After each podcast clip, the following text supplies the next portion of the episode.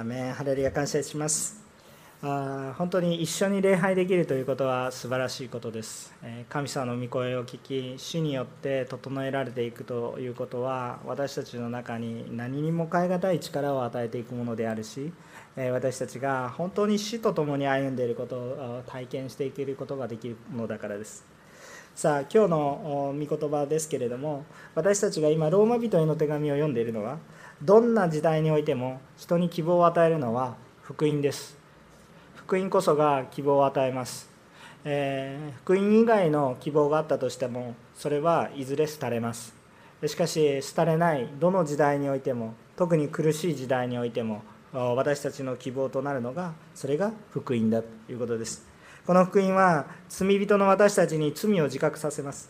そして同時に救いの道をもはっきりと示します。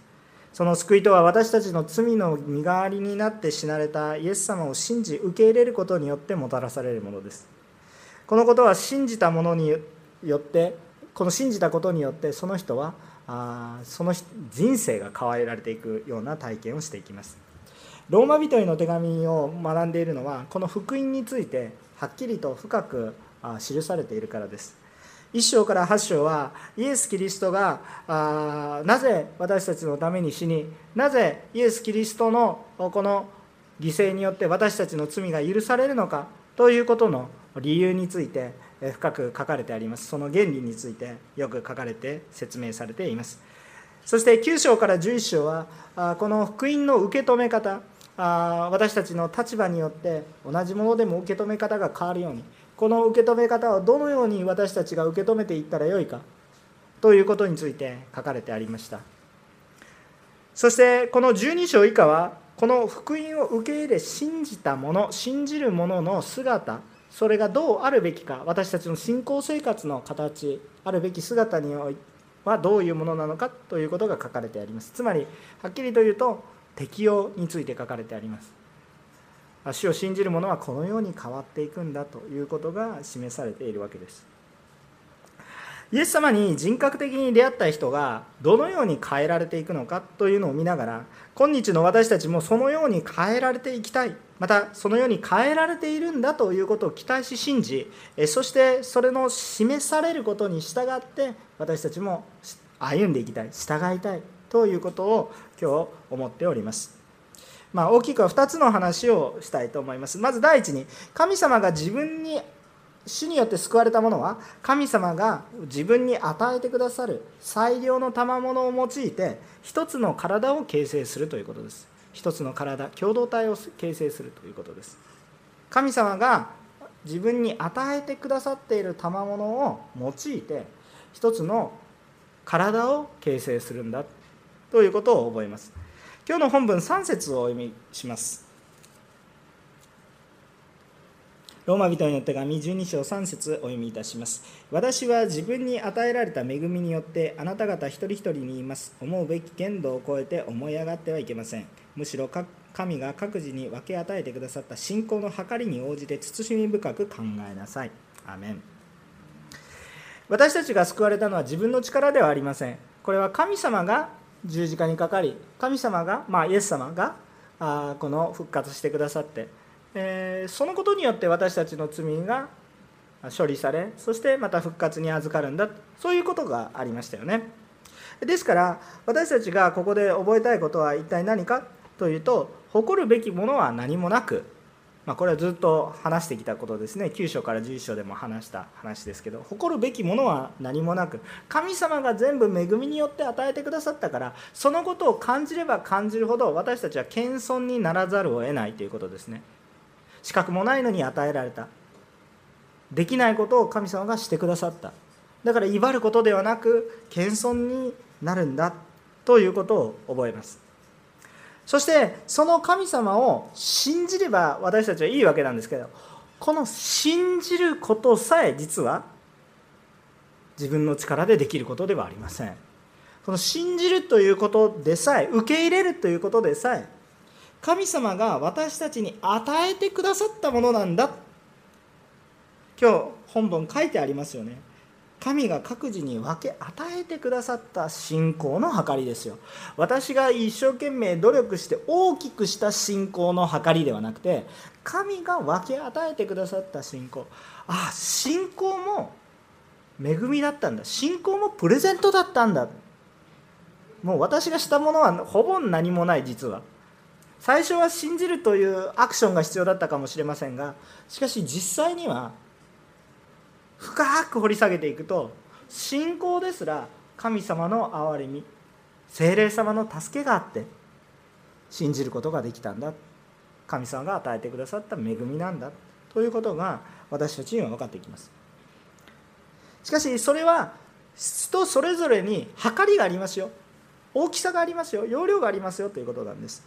でこう考えるとあの人は信仰的にすごい豊かな人で私はこう小さいもの。でそれを神様決められるんですか？不公平じゃないですか？というふうに思うかもしれませんが私たちは本当に神様を最後まで信頼しましょう、えっと、どういうことかって言ったら神様が私たちのに従って与えてくださっているその計りは私たちにとって最善であり最良なんですね。だから最も良いんです。皆さんあのあまりにも大きいことを言われると苦しみます あの往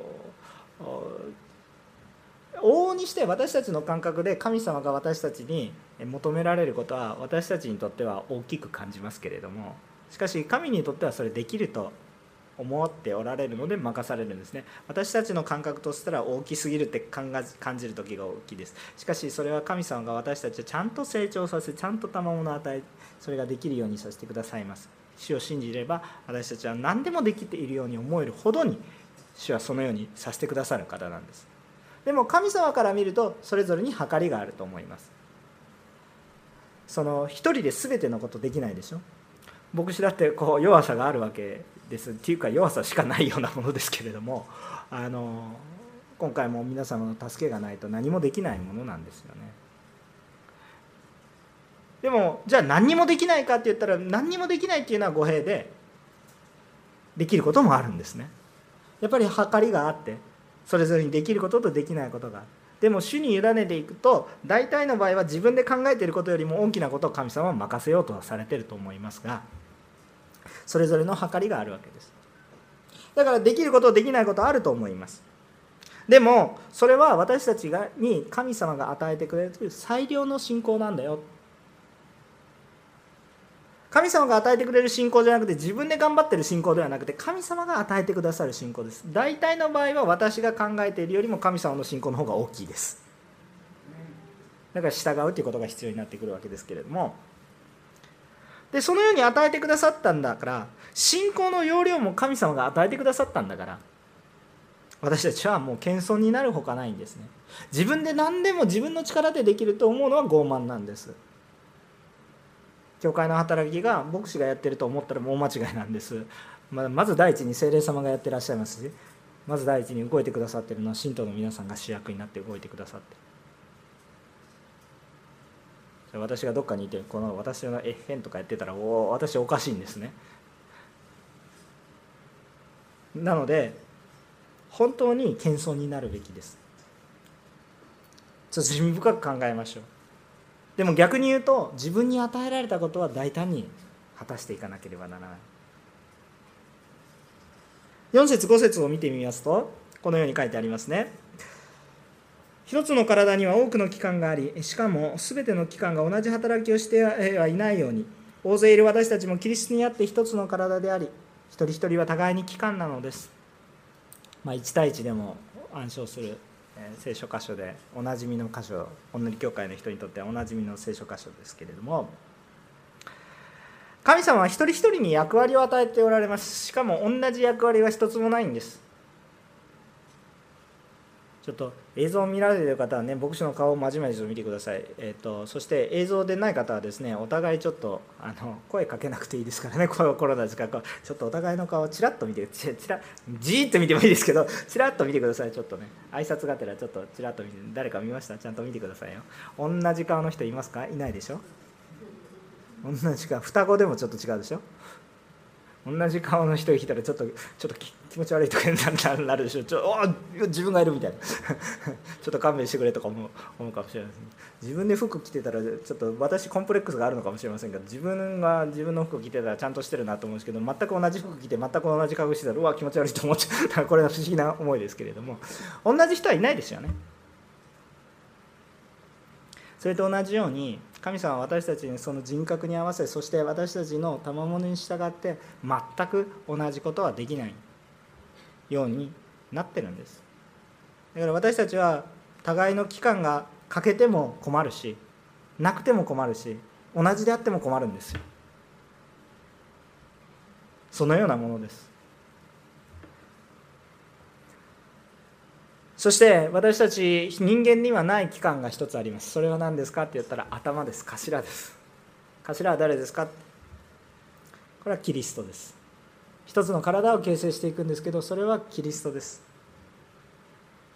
これを教会というんですよね。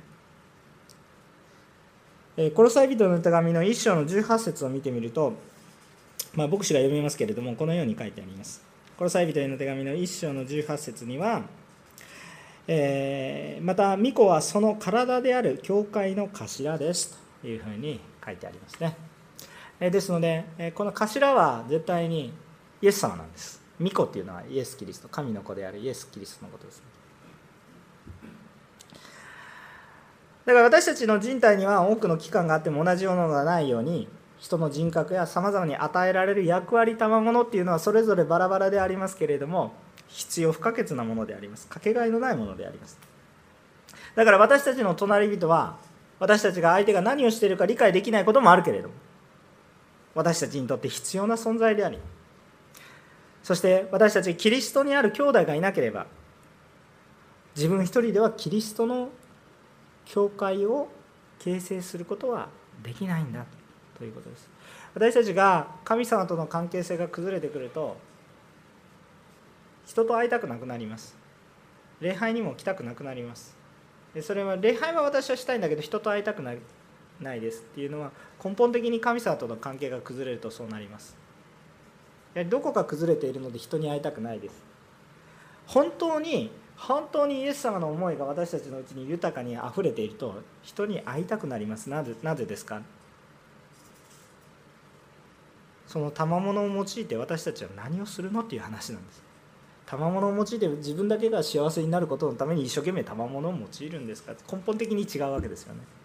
主の御心が分かってくるわけですよね。だから会うのが苦手な人もいらっしゃいます。会うのが得意な人もいらっしゃいます。でもそれぞれの賜物に従ってでも神の働きをしたいと願うようになるので何かしら人と接触し始めます。全く私に触らないでって言ってる人は神様との関係性が何かおかしいんです。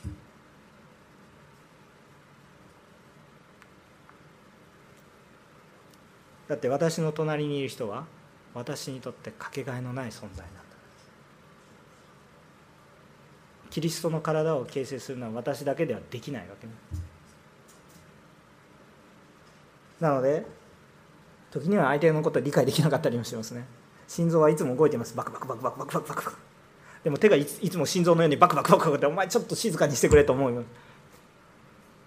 心臓からして手手手の筋肉ちょっとサボってないかと思うかもしれない。お前ちょっとサボりすぎて何も寝てんのかお前と。思うかもしれない。でも手の筋肉からしたら心臓お前いつもうるさいと。でもどちらもないと困るわけです。理解できないかもしれません。しかしそれは多様性というものがあるわけ。です神様一人一人に与えられた恵みのものがあるわけです。6節から8節を見てみると神様が与えられる精霊による賜物、えー、こういうものが7つ記されていますが少し読んでみます。私たちはには私たちは与えられた恵みに従ってこのたる賜物を持っているのでそれが予言であればその信仰に応じて予言し奉仕であれば奉仕し教える人であれば教え進める進めをする人であれば進め分け与える人は惜しまず分け与え指導する人は熱心に指導し実演を行う者は喜んでそれを行いなさい、えー、この7つまあ記されてきます。予言奉仕教える、まあ、教育進めること励ますこと分け与えること指導事前行為などなどまあこういうような表現になりますが7つ出てきているわけです。でこれらが与えられる賜物の全てというよりは主が与えてくださる賜物はそれぞれ違うんだ。いろんなタイプがありますよ。ということであります。予言をするような人は教えるのがうまそうに感じますけどそうでもないかもしれません。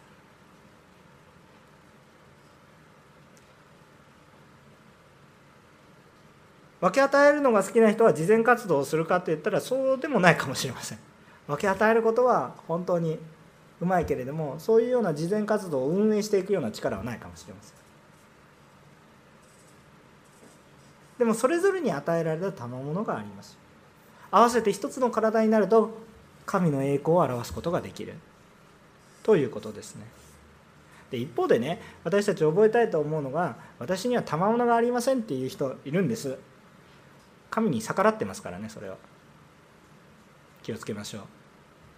神様は賜物を与えていると言ってるのにもらってないと言ったらあなたが神に対して詐欺を行ってますからね。それはちょっと覚えておきましょう。私には何にもできません。私は何も特技がありませんって。それは嘘です。神様は賜物を与えると言ってるんだからあなたには賜物があります。ちゃんと探してください。それをちゃんと用いてください。用いてないです。無視をしているのでわからない。もらったのにもらってないって言ってもとんでもないことを神様にしてるわけ。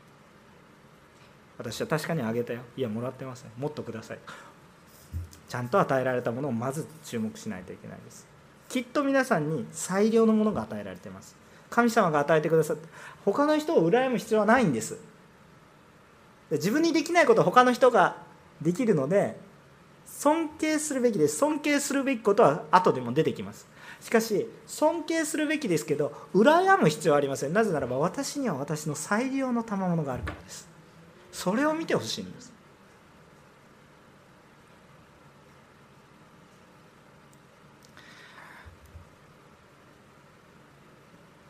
飛んでいる時には飛んでいる最良の賜物があり貧しい時も貧しい時に最良の賜物があり性別においてもそれぞれに賜物があります。相手を羨む必要はありません。大人であれば大人に賜物があり子供であれば子供に賜物があり。若者には若者の賜物があり老人にも老人の賜物があります。羨むことではなく今与えられているものによく注目するべきです。与えられないものを求めるのではなく与えられているものをいかに用いるか。そして神様がさらに与えてくださるんであるならばそれを求めていくべきです。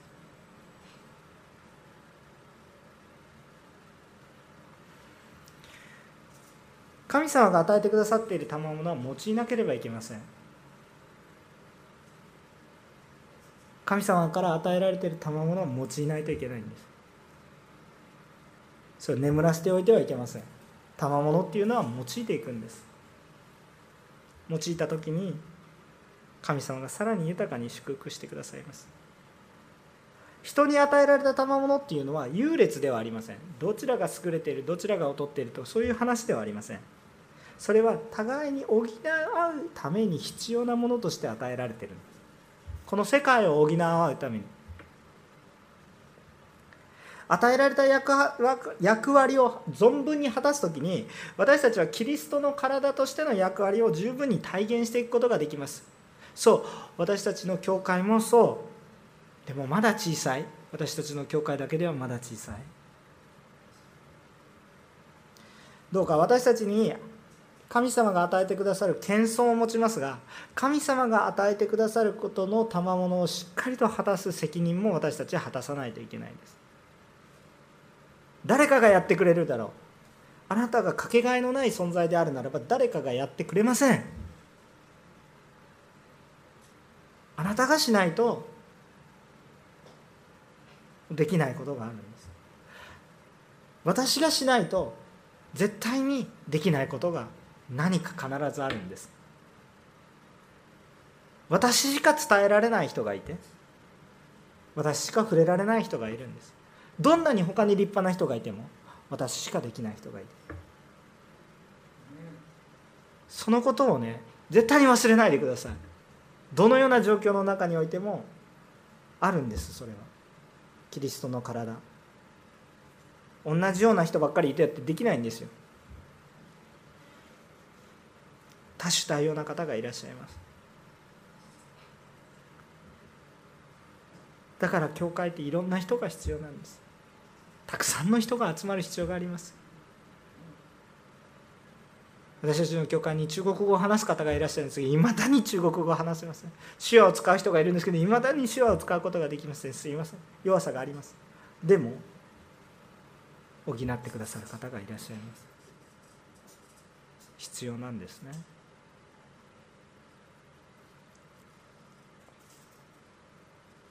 多くの国の方々ともっとね礼拝していきましょう。本当にいろ多種多様な人。本当にボーダーを超えていきましょう。なぜ？それキリストの体だから。一つの体を形成していくんです。主に救われている者は一つの体を形成しようと思います。難しさありますよ。ぶつかることもありますよ。でも神の栄光を表すために一つの体を形成しよう。その時に用いるのは何ですか？その時に用いるのは賜物。主から与えられている賜物。フルに用いる。自分の力でゴンゴンゴンゴンやるともっともっとなんかどんどんどんどん分裂していく。どうぞ本当に主を見上げ主の賜物を用いていく。このことを私たちはする必要があります。さあ2番目のことなんですが1番目は私たちがキリストに救われた者は一つの体を形成していきますよということを言っているわけです。2番目はでもそのただ単にキリストの体が形成されるだけではなく2番目のポイントは愛をどうするんですか？実践するものになります。愛というのは実践して初めて意味があります。愛を実践するものになります。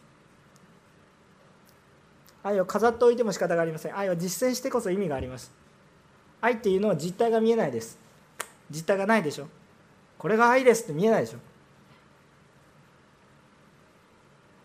それは非常に流動的なものです。関係性の中にあるんです。目には見えないけど人は確実に感じます。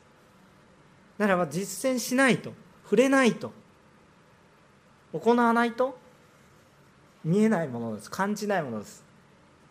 愛というのは触れた時に実践した時に初めて起こるものです。キリストの体は愛の共同体です。それは実践が伴います9節から21節にはいちいち全部読まないんですけど結果的には読むことになりますがいちいち全部読みません。しかしこの私たちが救われると、まあ、精霊により賜物が与えられてきます。そして主の御心のままにそれが行われていくとここでねこの9節から21節に書かれているような適用が起こってきますよ。このように信仰者は変えられる部分がありますよということを示しています。具体的には多様な形に記されています。もういっぱい書いてありますからもうガーッといきます。ちょっと全部読むとまたふわっと過ぎてしまうかもしれません。一つ一つ話していきます。嘘をつきません。嘘をつかない。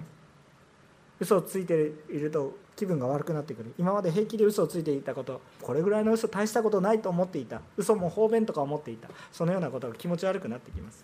悪を憎み始めます。今までは悪もあっていいんじゃない？みたいな感じに思っていたことを少しずつ嫌になってきます。憎しみが湧いてきます。ああこれは嫌なんだというふうに思ってきます。善から離れない善を行いたいと思うようになります。兄弟愛で互いに愛し合おうとします。今まであの人他人。互いに相手を優れたものとして尊敬し合うようになります。意味がわからないじゃなくてあの人にはあの人の賜物がある私にできないところ。今まではゴシップの方を探していたかもあの人のできないところを探していたかもしれませんが聖霊様に触れられていくとあの人のできるところを探していきます。勤勉で怠惰ではありません。ドキまあその仕事思いますけれども勤勉で怠惰ではありません。勤勉になります。怠けること。ね、若者の中であの格好つけて面倒くさいんだよねなんていうふうにこう自分にセーフティーネットを引いてしまうことがあります。いや別に僕は悪くないんだよ。それ面倒くさいことだから面倒くさいことの方が悪いことなんだよっていうふうにやって取り組まないことがあります。違います。精霊様に触れられたものは勤勉になります。怠惰ではなくなるということです。これは悔い改める場所であるということです。霊に燃えます。自分に燃えるんじゃないですよ。霊に燃えます。これすごい重要なことなんですね。あのこれすごい重要なんです。熱量が出てきます。あのでも人間の熱量は燃え尽きるんですよ。燃え尽きたことある人いっぱいいるでしょ。私も経験したことあるんですけど燃え尽きるんですよ。ぐぐーっとね。それは自分で燃えてるからですよ。あっという間に燃え尽きるんですボーって 燃え尽きます。あっという間です。もうマッチが燃えるぐらい一瞬のマッチ売りの少女パーみたいな感じで。あ消えちゃった夢がみたいな。燃え尽きますあっという間に。でも霊に燃えるとどうなんですか？霊に燃えると燃えてるんだけど燃え尽きないんです。モーセのビジョンですよ。燃えているんだけどこれ疲れ疲れないですよ。見ててなんか燃え尽きていかないんですよ。だからなんじゃこれ？と思いながらモーセただ燃えてるだけだったらモーセはそこに神の臨在に近づかなかったんですけどいや燃えているのだけど木が一向に焦げないのでなんじゃこれやと思って行ったら神様から声がダーンってきて履物脱ぎなさいとか言って怒られるわけです。でこのビジョンがすごく重要です。私たちは霊に燃えます。霊的に燃やされます。肉体的に一生懸命努力していたら人間なんで疲れます。人間24時間働けば死ぬように設計されてます。ちゃんと安息を取らないといけないです。それでも大丈夫って言ってるのはそれは人間の傲慢です。主はちゃんと安息を取りなさいと言われてる。霊に燃えるということです。霊に燃えるので力が湧いてくるので主に仕えるということです。主に仕える。そして望みを抱いて喜んでいます。いつも主の希望があります。絶望の中でさえも世の中に絶望しても主にだけは希望があります。四方八方全部ぐるっと敵に囲まれても天は開いています。いつも希望があります。苦難に耐えることができます。耐え忍ぶことがイエス様も耐え忍ばれたから希望があるから。ひたすら祈ります。ひたすら祈ります。主だけしか答えてないことが分かるから。ひたすら祈ります。生徒たちの必要を満たします。ね変に平等に期さないといけないからあなたには支援できませんとかそういう話じゃなくて今できることをしましょう。生徒たちの必要を満たします。努めて努力して人をもてなします。なんかなんとなくもてなすんじゃなくて努力して人をもてなします。迫害するものを祝福します。どんどんどんどんすごくなっていきますね。迫害するものを祝福します。呪いません。共に喜び共に泣きます。心を一つにします。傲慢になって思い上がりません。身分の低い人と交わります。つまり見返りを求めないということです。自分を知恵あるものとは考えない。本当に知恵ある人は自分が知恵あるものとは考えません。なぜなら本当に知恵ある方がどれぐらいのこと方なのかっていうことを分かっているから神様の前で私は知恵あるものとは思いませんし本当に一つのことを極めた人はそのことは知っていますが他のことを知らないことをよく知っているので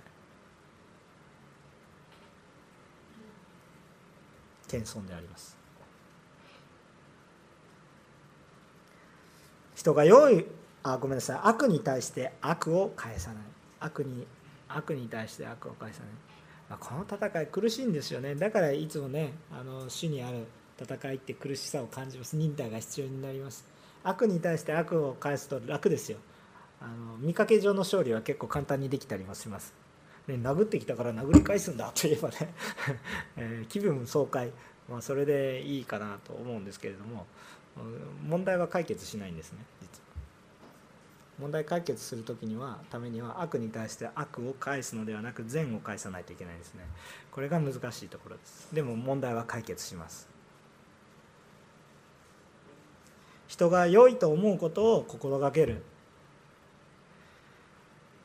ね自分が良いことじゃなくて多くの人が良いと思うことを心がけますね。自分自分皆さんそう思うかもしれませんけど私は良いと思うんです。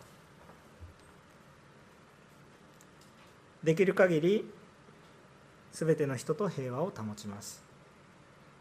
えっとできる限りで大丈夫です。あの人の問題には罪があることが分かっていますから全ての問題において全部平和になるかって言ったらそうではない。私たちは戦いを通して学ぶこともあります。でも骨肉の戦いではないですよ。相手を滅ぼす戦いではないですよ。私たちがするのは。だからこれどうするのか？じゃあ自分で復讐しなかったらほっとくのか？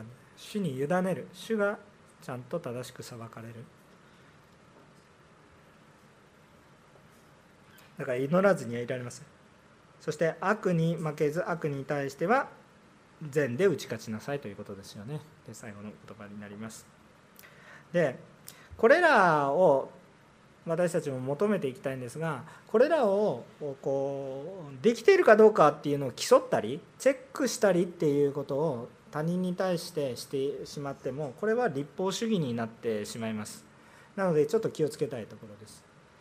これらは変えられてそういうふうになるし自分も求めますがそれは相手に求めてそれによって裁くためのものではありません。これらの規定は。これは規定というよりもそうなると言ってるんです。こうしなければなりませんというかそういうことではなく私たちが聖霊様に触れられたこのように求めていくことになるしこういうのが溢れている人はやっぱり神様の実を結んでいくことができますよということを言っているわけです。でこれらの愛の実践ですよね。非常に具体的なことです。具体的なことになると深い目想がないかもしれませんけど実際には私たちの生活の中にはすごい役に立つ御言葉ですよ。実際私たちこの中の一つでも実際実体験して神様の愛の中で実体験するとすごい恵まれます。すごい喜びにあふれます。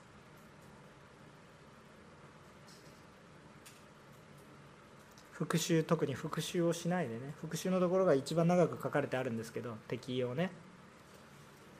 敵に食べ物を与えなさいというようなところがね長く書かれてあるんですけどこれ復讐を死に委ねた時に一体どうなるかっていうとそこからの復讐心を持っていることの人生と復讐心から解放された人生の差が激しいので。恵みに満たされると思います現実的にはちょっと損するんですけどでもそれに勝る解放があります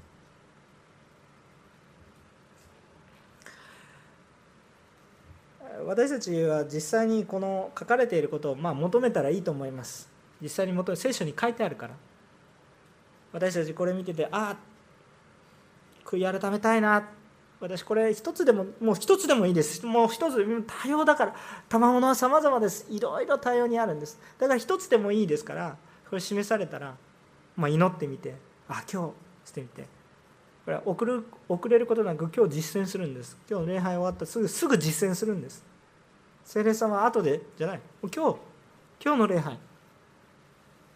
今実践することです。今もう心の中で復讐を委ねてください主に。今です。後ではないです。実践は今するんです。そして単純にこれらの言葉を受け入れてあ主の御言葉だからって言って実践することも良いことだと思います。でここで注意したいのはこれらのことができていないから救われていないだとか？いいですか？これらのことができていないから私はこんなクリスチャンこんなことできないから私はクリスチャンじゃないと思うことであるとか？それからあのこれらのことをすれば救われると考えるのは立法主義です。これは違いますから気をつけてください。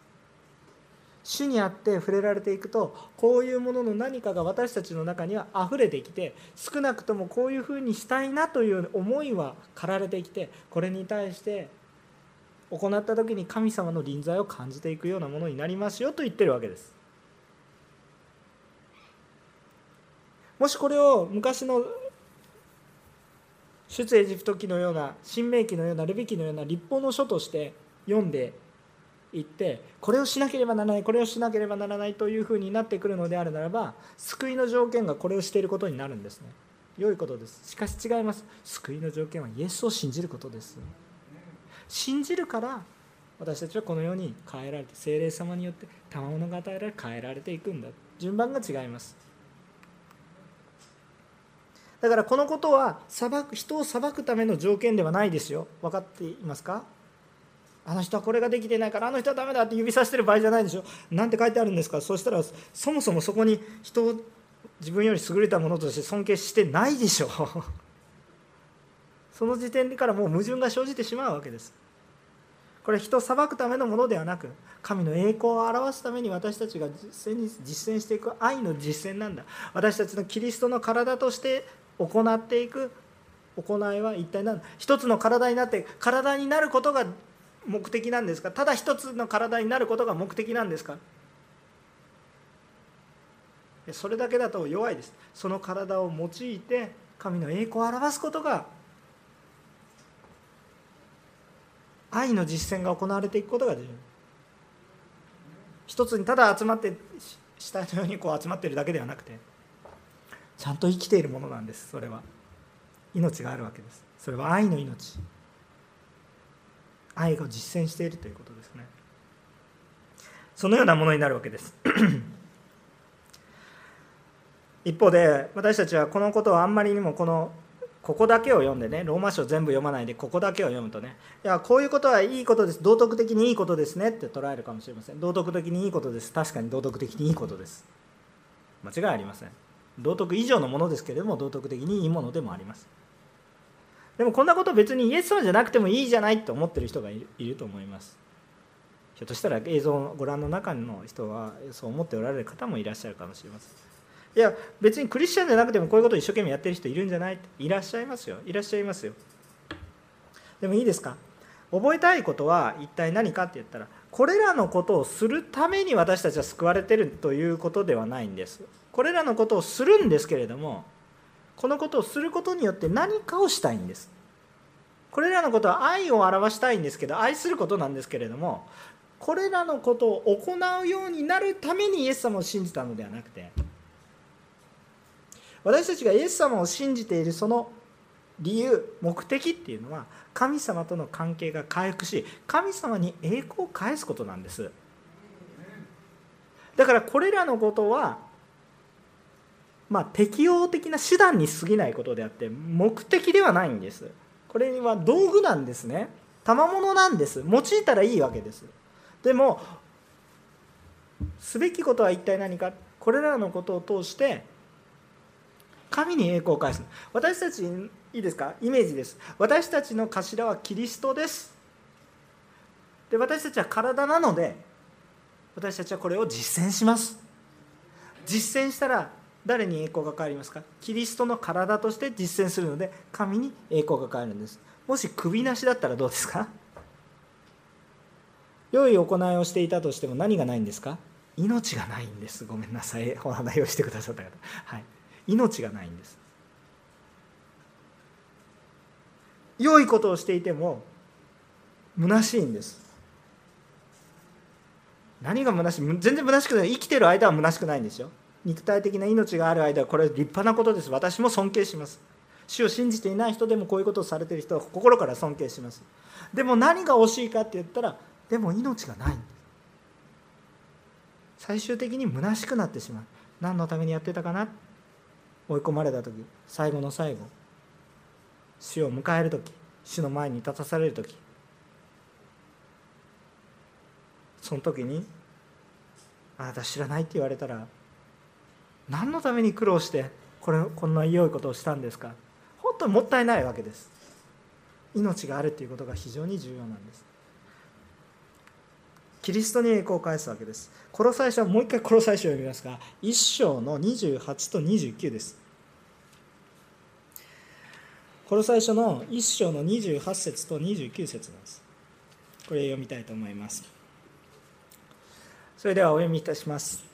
私たちはこのキリストを述べ伝え、あらゆる知恵を持って全ての人を諭し、全ての人を教えています。全ての人をキリストにあって成熟したものとして立たせるためです。このために私は自分のうちに力強く働くキリストの力によってロークしながら奮闘しています。愛の実践を行っているパウロ自身もそのよう一つの機関としてパウロ自身も奮闘している。それは一体何のためだったか。キリストにあって成熟したものとして立たせるためです。これは何か。キリストにあるものを立たせるためにこれをしてる。キリストにあるもの。キリストを頭とするもの。キリストに栄光が変えるように。これをしてる。なぜ？キリストによって私たちが生きるものとなるから。このことを私たちは思うだから良いことをしていてもキリストが中心になければ行き着く先は悲しいと言いますか虚しい。どんなに富を得どんなに尊敬されても行き着くところが虚しいのであるならばそれは本当に虚しい。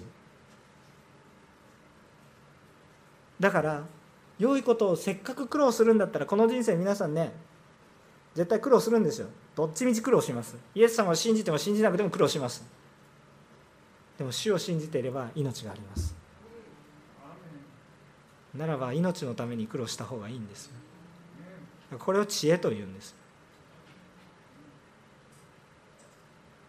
滅びる者のために皆さんこれらのことしてませんか？滅びる者のために身分の高いものに言おうってやって滅びる者のものを一生懸命得ようとして老公宗教の人生をすり減らしながら滅びるものを得ようとしていますか？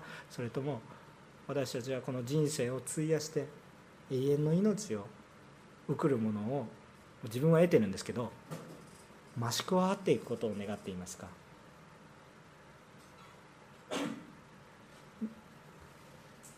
非常に重要な話なんですね。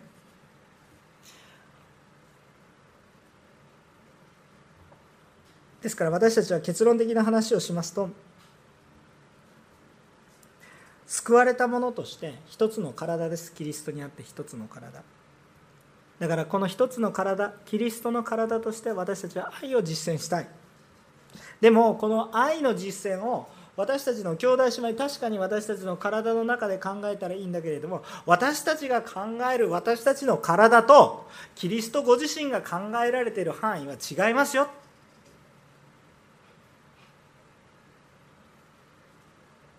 今日横浜おんぬり教会の兄弟姉妹で平和を保ってればいいですか？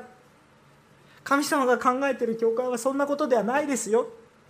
行動の教会。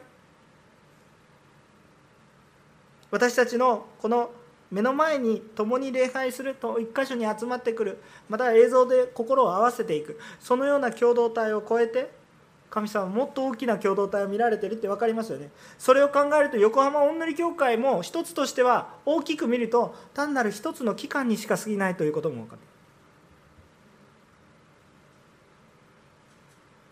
結局のところいろんな教会がありますけど教団教派を超えてキリストを頭としてちゃんと聖書を見ている教会はキリストを頭として一つになるっていうことを願っていかなければいけない。神様のビジョンを見ていかないといけない。私たちはこの自分が良かれと思ってやりたいことをやっていく善を犯していくそういうことではなくて神様のビジョンを持って神様の御心を持って私たちはこれらのことをしていかないといけない。実は皆さんに多くの賜物が与えられてるけど多くの賜物がまだ眠ったまま。と思います。私も含めて。まだ眠っています。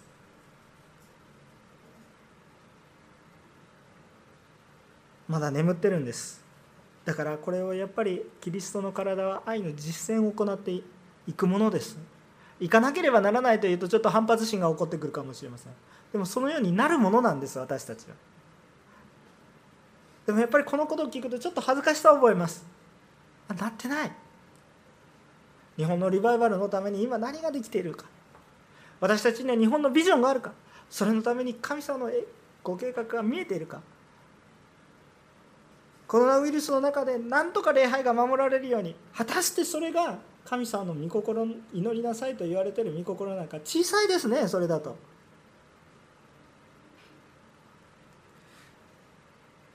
あの私もねちょっと謙遜にならないといけないなとか思いながらお前が言うなとか言われそうになりそうになりながらでもやっぱりその思いが駆られるので分かち合います。私に能力が足りないことも知っています。皆さんの方が能力があることもあるかもしれません。でも眠っていることが非常に大きい。もちろん教会の中でそれを教会の礼拝や今企業礼拝本当にねちょっとした手が足りないんですよ。それちょっとした手を助けてくださるだけでも随分と変わる。もちろんそういうこともありますよ、ね、従順して働いた時に神様の栄光は現れます。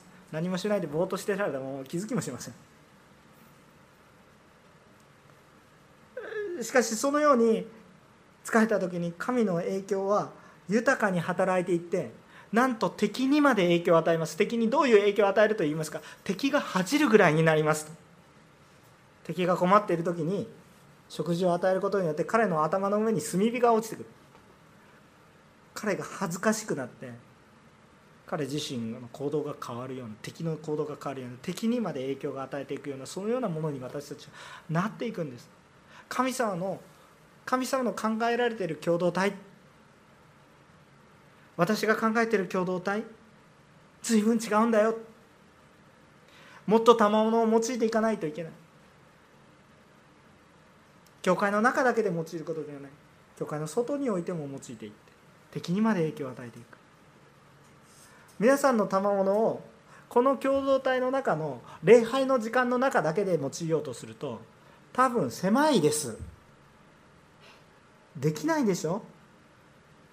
皆さんの持っている実力どういうものがあるんですか？ある人は教える賜物を持っています。でも教会の中で数学物理塾やるんですかって言ったらやってないですよ。でもそれまたやればいいんですよ。そういうことを持ってるならば。やればいいですよ。でもそれが教会の名でやるのがあれだったら世に出て行ってやった方がもっと豊かに用いられるんだったら世の中にやりなさい。でもキリストの頭の中においてやっていくんですよ。ある人はエンジニアかもしれません。教会の中にエンジンがありません。この油さしてどうのこうのってできません。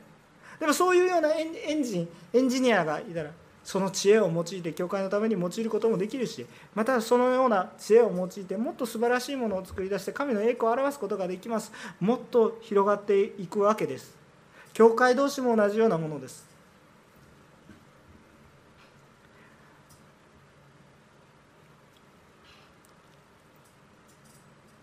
牧師がこれは聖書からの直接的なメッセージはここまでで終わるんですがこれは私たちの共同体の中に牧師が示されていることを分かち合います。私たち礼拝はもっと祈る礼拝になりたいなと願っています。平日の礼拝が豊かになり大人も子供も集まります。家族集まって大人が祈っている姿を子供に見せます。私たちが百遍祈れというんじゃなくて祈る姿を子供に見せて教育します。そしてその祈りは神様が聞いてくださるっていうのをリアルに感じる祈りです。自分の親は真剣に祈ってるな。そして別に親じゃなくても大人たちが真剣に祈っていてなんとそれに応えられていく姿を見るならば子供たちは自然と真剣になります。今の世の中真剣なことがあんまりないから。そこそこのことばっかりやって。でも真剣に祈ってそこで真剣に祈りに応えられてそこで晴れるやということが起こっていたら集まれ集まれというんじゃなくて自然に集まっていきます。そのようなビジョンを持った祈り会。に日本のビジョンを抱く。日本を愛する。神奈川を愛する。もちろん家族だって愛する。そういう生きた礼拝になります。それを願っていますしこの礼拝もそうです。夜の礼拝その価値があるものにこれからなっていきます。また私たちは弱さを覚えていつも頼れる頼ってるんです。ある意味ね私がね、メッセージ皆さん毎週誰かドキドキしながら来ないですよ、まあ、なんとなく牧師がやってくれるでしょうと思って思ってる。でも今度は皆さんのターンになってきた。だからそれを弱い時に強められてでも実際に思ったら変に牧師が導いているよりもリバイバルが起こると思います。本当に信じます。弱さの中に働かれる死だから。皆さんの賜物がどんどん溢れてくるんです。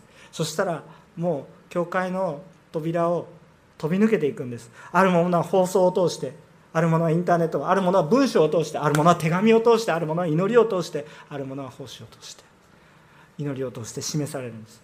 溢れるようなことが起こってきます。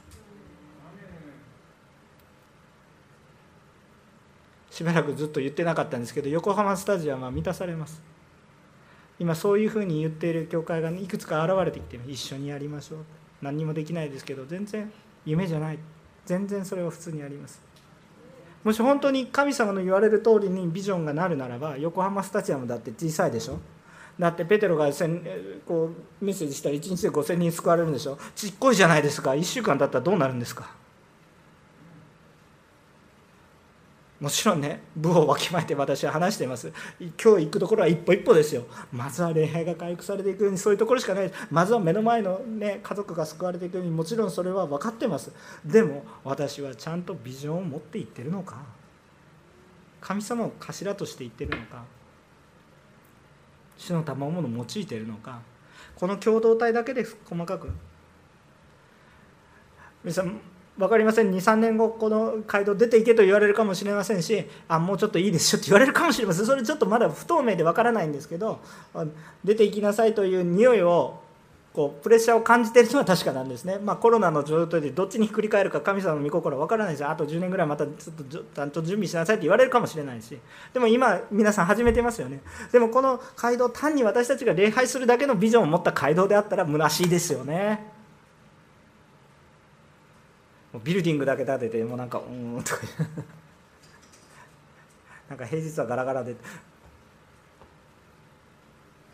やっぱり溢れることに用いられていっていいんじゃないですか。やっぱりちゃんとビジョンを持ってでもそこには私たちやっぱり捧げていかないといけない。そのことも思います。え私はあの若者が集まっていってほしいなと思います。そこにビジョンが語られていけば若者が集まっていきます。しかしはっきりとそのビジョンいろいろ示せてない私たちにも問題があるんです。その情熱をあふれるばかりの熱を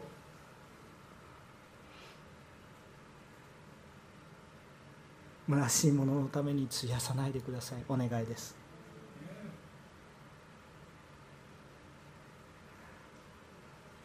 私は日本の中にある霊的な呪いの連鎖を断ち切りたいと願っています。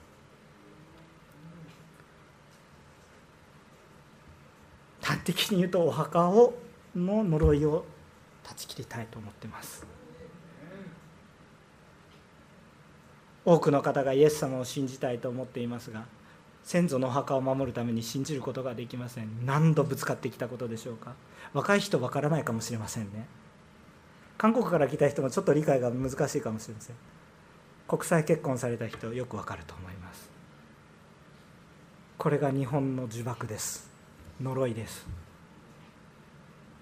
伝道伝道って言いますけれど私こんな若い時から前の教会にいる時から就任した時からお墓作りましょうお墓作りましょうと珍しがられましたけど30歳ぐらいでしたけど。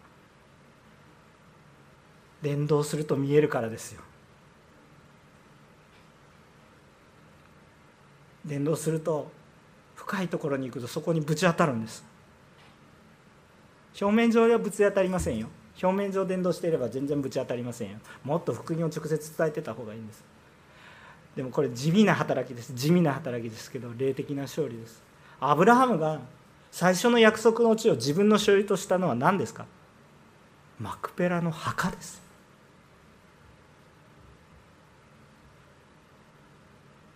死と命に関わるところで本当にちゃんと大人が責任を持ってもちろん必要のない人もたくさんいますからね。でも思いがあったら自分に必要なくても捧げてください。霊的なことを断ち切っていくために必要なものが今の日本の土台の中にはあります。外国に行ったらそうじゃないこともたくさんあります。でも今の日本を思って日本の伝道を考えるんだったら教会の墓地は必要です。と私は考えます。そこそこお金かかります。でもきっとそのことを通して救われる方は怒ってきますから。見といてください。絶対怒ってきますから。今までもそうだったですか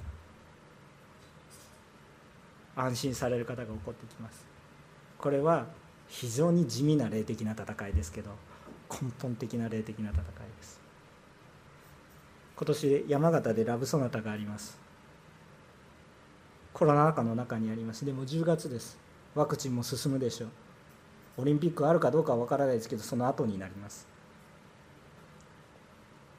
状況も変わってるでしょう。でもその時に突然10月9月になってさあ皆さん山形に備えましょう。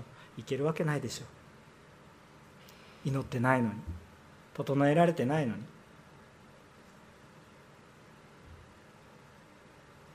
日本のために祈ってるか山形のために祈ってるか。今年ソウルから来ることは難しい。毎年300人の人たちが支えてる。それを私たちが支える番が来たんです。感謝です。弱さがあります。でも霊的な思いを働かせることが必要です。今までやってきたプログラムはもうできません。目を覚まして私たちは祈り始めるんです。今すぐ移動しろって言ってるわけじゃないです。でも整えてない。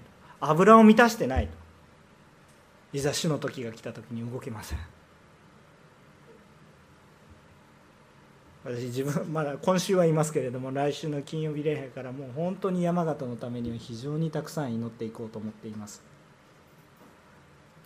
いけるいけないはともかくとして私たちは祈ります。賜物の中に愛の実践の中にひたすら祈るっていうのもありましたね。皆さんが教会の中でさまざまな奉仕をすることも願っています。溢れて若者が溢れていきます。子供が溢れています。少子化の中においても教会には子供が溢れて自分の子供ではなくても教えていくものが起こる。コロナが終わった後リバイバルが起こる。この街道が本当に狭いと感じるぐらいになる。三部礼拝やったってしんどい。新しい働き人が必要。収穫は多いが働き手が少ない。牧師一人で十分満足してたらダメですよ。牧師私の容量でしか皆さん恵み受けない。もっとたくさんの容量が欲しいです。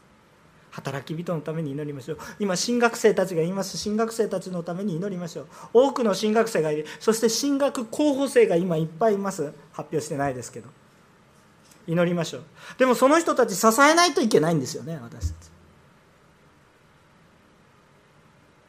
もちろん自助努力も必要ですけど。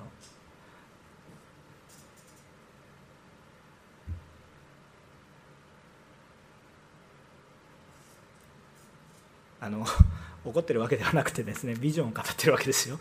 あのあのでもね示されたらねどうぞね皆さん愛は実践ですから実践してみてください。どうぞ。私もいろいろまだ実は他にもちょっといろいろあるんですけどちょっと 大幅に時間をオーバーしてしまいました。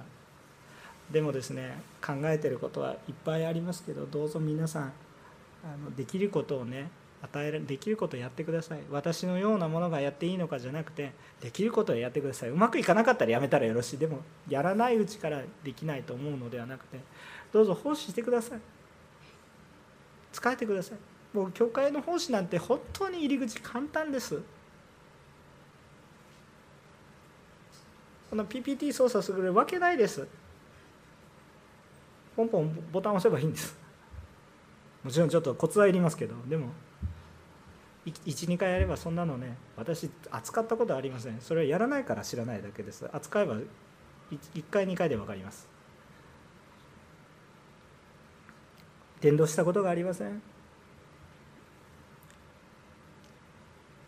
伝道したことがないので伝道できないんだったら永遠に伝道できないですね。まあ喋ってみてください。あのきっと失敗すると思いますが あのうまくいかなかったなと思いますが大丈夫です。主はちゃんと御言葉残されますから。主に委ねて主に委ねて今日私がすべきこと神様から与えられている賜物豊かに用いてください。皆さんここに何人いるんですかね？私はねちょっと今日メッセージすみませんね。私は本当に小さい教会で本当に小さな洗礼を受けたところの共同体は本当に長屋のあばらばい酒屋の裏裏にあって畳が敷いてあってそんなところで洗礼そういう共同体で洗礼を受けました。20人ぐらいだったでしょうか。一生懸命元気にやっていてさあカットとかさあ伝道リバイバルをって思ってました。小さい共同体の中においてもそれぐらい力がありました。ここに何人の方がいらっしゃるんでしょうか。いくつの賜物が主が豊かに満たしておられるでしょうか。あなたの後ろに一体何人いらっしゃるんでしょうか。もうそういうビジョンを見るとワクワクします。どうぞ小さく固まらないでください。神様は豊かな賜物を皆さんに与えられています。どうぞそれを用いてください。キリストの体を形成していきます。その体は私たちの共同体では小さすぎます。私たちの共同体も期間にぐらいにしか過ぎないです。大きな種の共同体を本当に私たち行動の教会この横浜の多くの共同体と一緒に力を合わせ祈り時には謙遜にされ時にはぶつかりながら謙遜にさせられそして時には協力し合いながら神様の喜びを共に泣き共に笑い。そして神様の栄光を見上げます。私に慣れ親しんでないような教会もあるかもしれません。